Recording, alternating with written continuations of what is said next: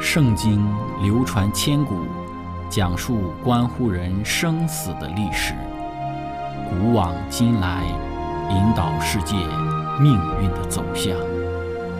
圣经历经风雨，见证真爱永恒的真理，惊天动地，拯救堕落罪孽的生灵。圣经荡气回肠。感动铁石心肠的生命，坚往之来，翘首以待基督的复临。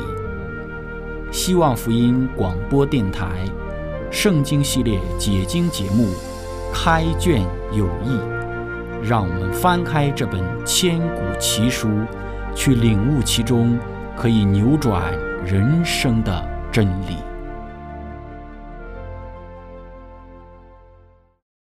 亲爱的听众朋友，平安！欢迎您收听《圣经解经》节目《开卷有益》。今天我们要学习的圣经是在但以理书第七章一到第十八节。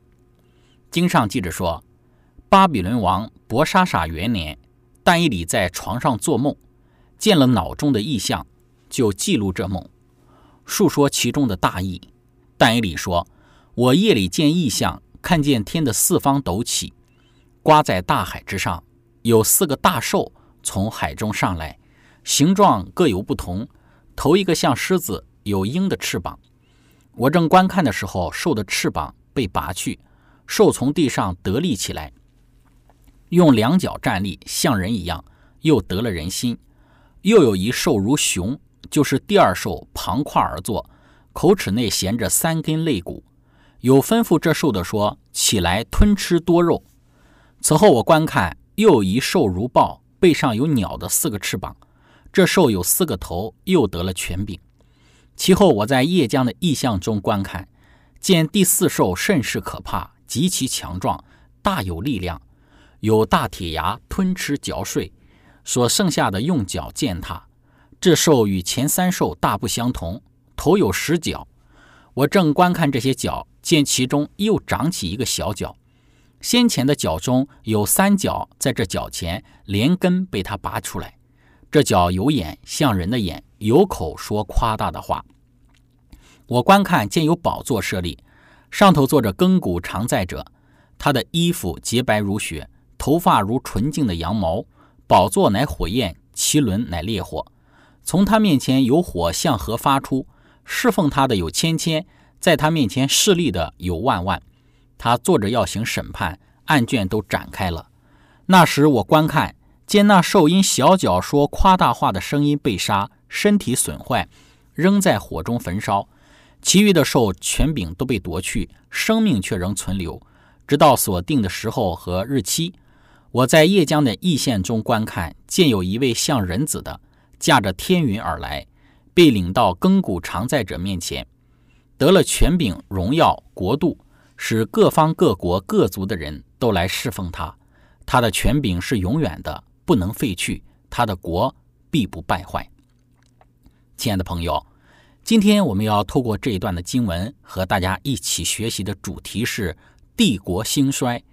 开始学习之前，我们一起聆听一首诗歌，走出辛劳。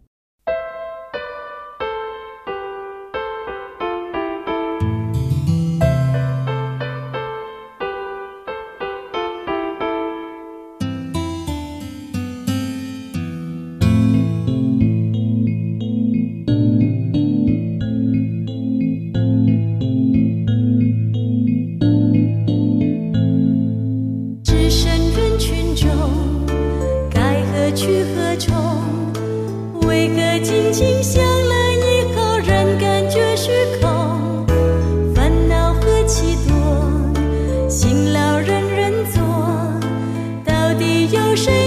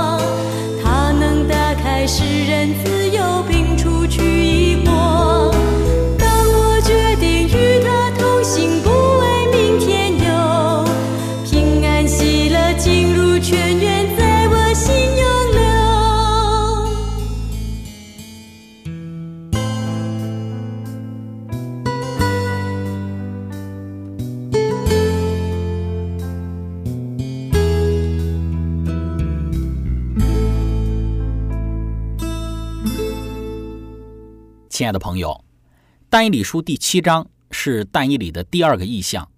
在但以理书第二章的意象之中，我们看到一个大象，我们学习到每一个部分都代表一个国度，也看到最后的石头的来到。但是在但以理书第二章没有具体的讲到这个意象中国度的特征，第二章也没有特别的阐述关于半铁半泥的脚。我们说半铁半泥的角是一个与政治势力不同的一个势力。但以理书第七章不是单纯的在讲王国，而是在讲一个新势力的兴起。但以理书七章的结束就是一个审判，但以理书第二章的最后也是一个审判。所以从这些对比之中，我们能够更多的看到但以理书第七章里面所论述的一些的内容。首先，我们谈第一个方面。但以理书第七章它的重要性，有一些人会说，但以理书最终的部分是在第七章，但是呢，其实我们仔细来看的话，其实并非如此，因为每一章都是一个砖块一个砖块的被建立起来的，每一个意象都是建立在前一个意象的基础之上。单理书第七章是用亚兰文写的，有些人喜欢这样子分，就是历史的部分是用亚兰文，预言的部分是用希伯来文。但是这是不正确的，因为但以理书是明显的预言的部分，但是它却是用亚兰文写的。但以理书是关于上帝子民的一卷书，所以不只是宗教上的上帝的子民，也说到了万国万邦的属上帝的子民。我们来看一看不同的章数之间的关系。首先，我们从时间的关系性来去论述，一到第六章，但以理是以第三人称来写作的。好像是但以理在说别人的事情，而七到第十二章呢，但以理则是以第一人称在写。一到第六章是有时间顺序的，第七章是博莎莎的元年，第八章是博莎莎的第三年，第九章是大力乌元年，第十到十二章是大力乌第三年，第十一章讲到的是大力乌元年。所以，我们看这个整个事件发生的一个时间。我们能够看到，但以理书第七章是在伯沙撒王的元年发生的，也就是拿波尼度的第三年。当时拿波尼度已经离开巴比伦。拿波尼度是在公元前五百五十五年做王的。拿波尼度的第三年就是公元前的五百五十三年，也就是伯沙撒的这个五百五十三年，他在位的元年。但以理当时是七十岁。当他看到这个意象的内容的时候呢，首先看到的是四风。四代表的是世界的四方，风刮在大海之上，这样的混乱是全球性的，四方都有。四个兽代表的是四个王国，四风也代表着四兽，代表四个王国。我们第八章会看得更清楚。四风是有原因的，风也代表上帝的审判。启示录书七章第一节，我们能够看到上帝的审判。第一章讲到犹太人被审判，被带到了巴比伦。但理书的第二章也讲到了审判，就是智者被审判。第三章讲到的是三个希伯来的青年被审判。第四章的审判是尼布甲尼撒王被审判。第五章也有审判，就是博沙撒被审判。第六章是官长被审判。每一章都有审判。那么第七章开始也有审判，其实是不稀奇的。然后在这个意象当中又讲到了大海，海。其实，在圣地当中，其实就是一个湖，例如加利利湖，圣经当中也称为是加利利海。另外还有一个海就是死海，死海的称呼其实是有原因的，不是因为去到那个海里就会死，而是因为死海里头没有微生物，没有鱼。地中海，也就是这里所谓的大海，与加利利与死海比较，地中海是一个大海，兽就是从这里出来的，这些兽是野兽。凶猛，意象中是一个接着一个出来，没有彼此之间的斗争。一个兽出来，然后走了，又一个出来，然后又走了。但是海一直还在那里，与风一样，海也有它的预表性。兽是从这里出来的，这些兽代表的是政治的势力，这些国度都是外邦的国度，他们是不属于上帝的子民，因为他们是从海中而来，所以。海所代表的就是外邦人居住的地带，因为兽代表的是外邦人的国度。这帮助我们理解但以理书的一部分，因为我们知道在新天新地里是没有海的。那么为什么在新天新地里面没有海呢？海不是上帝所创造的吗？海不是罪恶的后果，海是上帝创造的时候原本的计划。所以，上帝要把这个世界要恢复成原来的样子的话呢，必须要有海。那么，为什么在启示录书当中说到新天新地里是没有海的呢？海它本身是没有错的，是海生物居住的一个地方。如果没有海的话，那么海中的生物要住在哪里呢？那么，为什么要在新天新地里除去这些海中的生物呢？因此，我们要理解海的意思呢。海其实代表的就是外邦的国度。说到新天新地没有海，就是说到新天新地没有外邦人在那里。居住在新天新地的人都是上帝的子民，唯有外邦的国度，没有这一个外邦的王国。这就是但以理书中“海”的意思。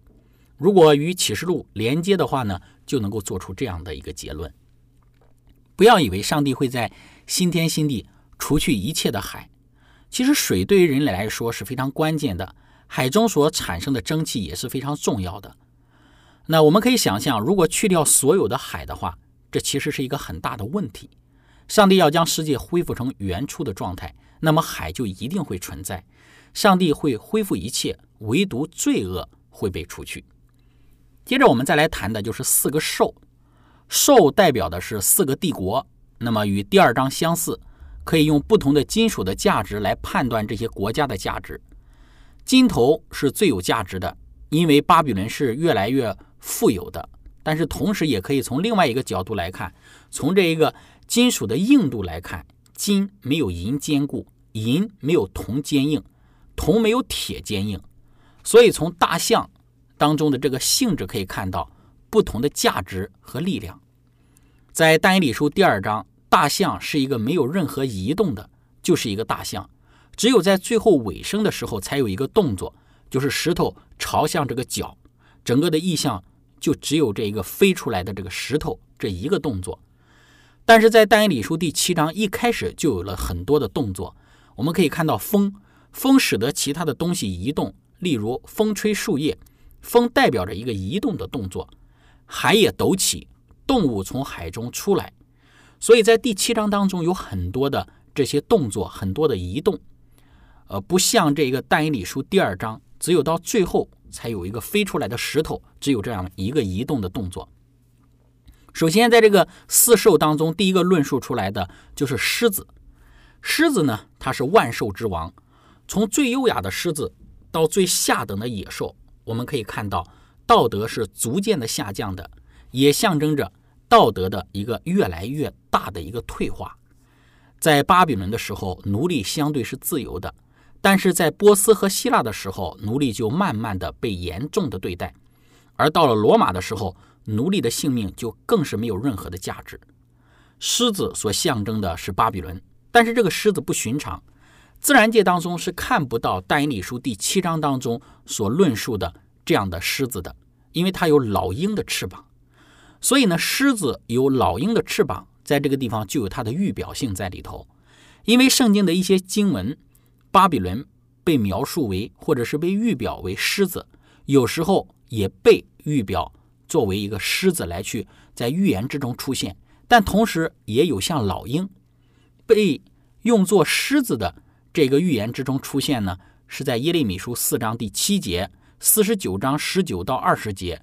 五十章的十七节和四十四节，像老鹰的巴比伦呢，在耶利米书的四十九章的二十二节，以赛亚书的四章十九节，以西结书的十七章的第三节。所以呢，在这个翅膀被拔去，代表的其实就是尼布甲尼撒王的经历。兽代表国王，也代表这个王国；狮子代表巴比伦，但同时也代表着巴比伦王被拔去翅膀，代表王变为野兽。两腿站立，代表巴比伦的恢复，人类之心，然后呢，王者归来的意思。熊呢，指的就是马代波斯。自然界我们可以看到熊，没有什么不自然的。这个熊没有翅膀啊，也没有特别的几个头。在这个地方论述的熊，它是一个正常的熊。而熊的奇怪之处就在于，它是旁跨而坐，是倾斜的。一侧比另外一侧抬得更高一些，所以呢，两个身份就在这个地方被论述出来了。就有一个是比较强的，有另外一个是比较弱的。这章没有说到哪一个身份比较强，哪一个比较弱，但是在第八章就有提到了一个比较强，一个比较弱。熊的口中有三根肋骨，似乎是在杀戮完了之后有一些的有意识的一个留下。代表的是马代波斯所打败的三个王国，这三个王国分别是吕底亚，在公元前五百四十六年被马代所征服，这个年代很重要。但以理书第八章会讲到公元前的五百五十年，巴比伦是公元前的五百三十四年被马代所侵覆的，埃及是在公元前的五百二十五年也被马代所攻打的。那么再来就是这个豹。豹象征着是希腊，一个大自然当中见不到四个头、四个翅膀的豹，所以呢，这里的豹它就有一些的代表性，它的翅膀、它的头都有预表性在里面。那么，翅膀代表着的是速度，豹也是代表着的是速度。猎豹一个小时可以跑一百公里，是爆发力最强的时候，但是它无法持续。因此呢，我们说豹本来很快，这个时候又加上翅膀，结果就是更快。这个增加的速度，让我们看到了希腊帝国在征服世界的速度是多么的快。亚历山大大帝公元前三百三十四年入侵波斯，死于公元前三百二十三年，十一年的时间征服了当时所知的世界。在他之前，没有人有这么快的去占领这么多的地图。这个兽有四个头。头在第八章也可以看到的是指王国的分裂。亚历山大死后，四个将军分割了他的国度，一分为四。第一个就是安提帕特，控制的是希腊和马其顿；再来就是雷西马克，控制的是小亚细亚；然后是塞琉古，控制的叙利亚和巴比伦；托勒密控制的是巴勒斯坦和埃及。亚历山大死前与大利乌四世的女儿结婚。在亚历山大死时，他的儿子还很小。他本来是要将四个将军去分管这四个不同的地方，但是等他的儿子慢慢长大之后呢，他就想要去管理整个王国。但是分割之后呢，这四个将军很喜欢自己做王，因此很有可能他们将亚历山大的这个幼子以及他的妻子都给杀了。有人说亚历山大是被谋杀的，找不到他是怎么死的。但是也有可能是因为醉酒而死的。那亲爱的朋友，分享到这里，我们一起来聆听一首诗歌，打开你心窗。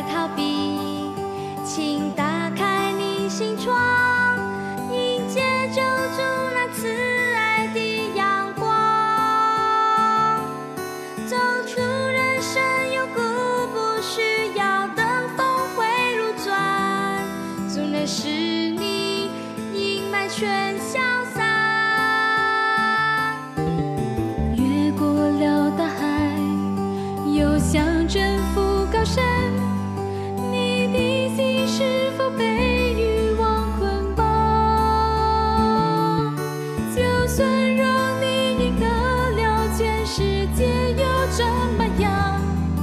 有时幸福却被你输过。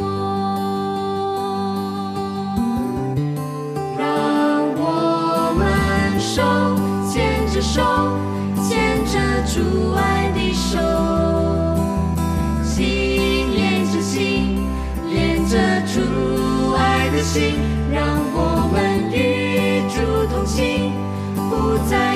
追逐虚幻，把握时光，追求生命的内涵。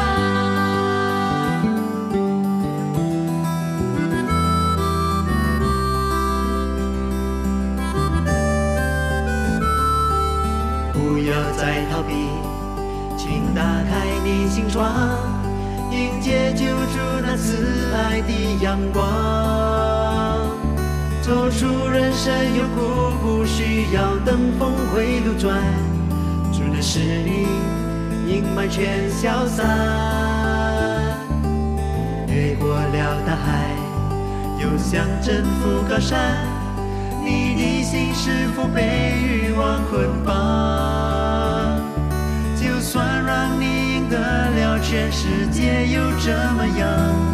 永生幸福却被你曙光。让我们手牵着手，牵着主爱的手，心连着心，连着主爱的心，让我们与主同行，不再追逐虚幻，把握时光，追求生命的内涵。让我们手牵着手，牵着主爱的手。心连着心，连着主爱的心，让我们与主同行，不再追逐虚幻，把握时光，追求生命的内涵，把握时光，追求生命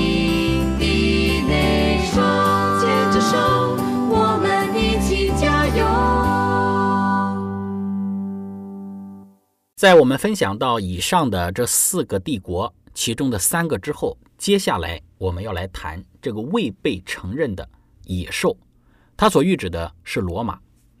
这个兽是没有办法被形容的，有些人就想辨识这是哪一种的动物。